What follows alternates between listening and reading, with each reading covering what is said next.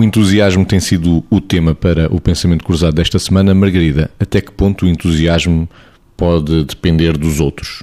Eu acho que o entusiasmo eh, pode também fazer-se com os outros. Depender dos outros eh, não pode.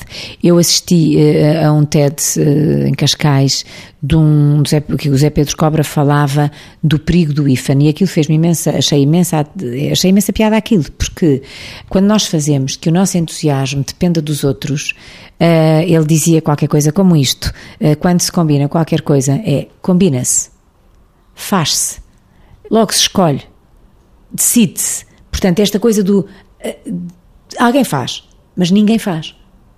E, portanto, quando o nosso entusiasmo realmente só depende dos outros, nós estamos a desentusiasmar, porque estamos todos à espera uns dos outros. E, portanto, se o entusiasmo for uma espera sem saber quem se chega à frente, o entusiasmo perde-se e dilui-se. Agora, o que é diferente de dizer que os outros em conjunto, se todos tiverem iniciativa e entusiasmo próprio, não possam ter um papel de potenciar, todos poderem potenciar o entusiasmo de cada um. Isto é que eu acho que faz sentido. Todos podemos contribuir para o entusiasmo de todos. Esperar pelos outros para nos entusiasmarmos. Isso muito provavelmente vai conduzir a que ninguém se entusiasma e nada se faz, porque estamos sempre a empurrar para a frente. Eu gosto daquelas pessoas que dizem assim: ah, havemos de ir uh, jantar.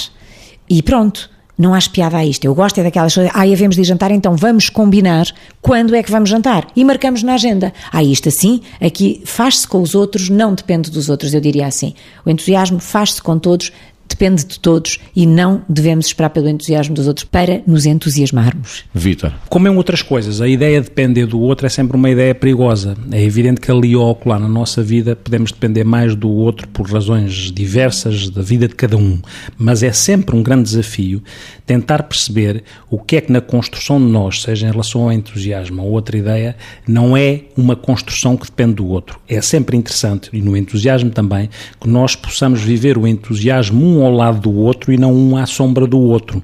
Porque a interseção que permite, ou a ponte que existe entre eu estar ao lado do outro com a mesma finalidade, é, de facto, a catalisadora do entusiasmo que se exponencia, porque realmente o entusiasmo tem esse efeito catalisador. Se eu vejo o outro entusiasmado de uma forma lúcida, não de uma forma pueril ou estriónica e não fundamentada, porque aí eu posso me sentir invadido pelo entusiasmo do outro ou até julgado porque não sou capaz de me entusiasmar da mesma maneira com aquilo que ao outro está a entusiasmar.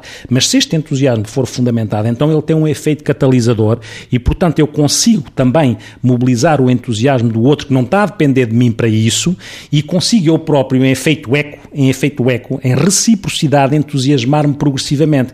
E de facto isto pode criar aqui um, um, fermento que leva a que as pessoas se consigam entusiasmar em reciprocidade e não dependendo do outro. Porque se o meu entusiasmo for um entusiasmo na dependência do outro, quando o outro deixar estar lá, eu deixo de ter entusiasmo. E portanto esse entusiasmo levava-me sempre a um vazio. O entusiasmo não leva a um vazio é um, um entusiasmo que é co-construído construído, não é construída à custa do outro.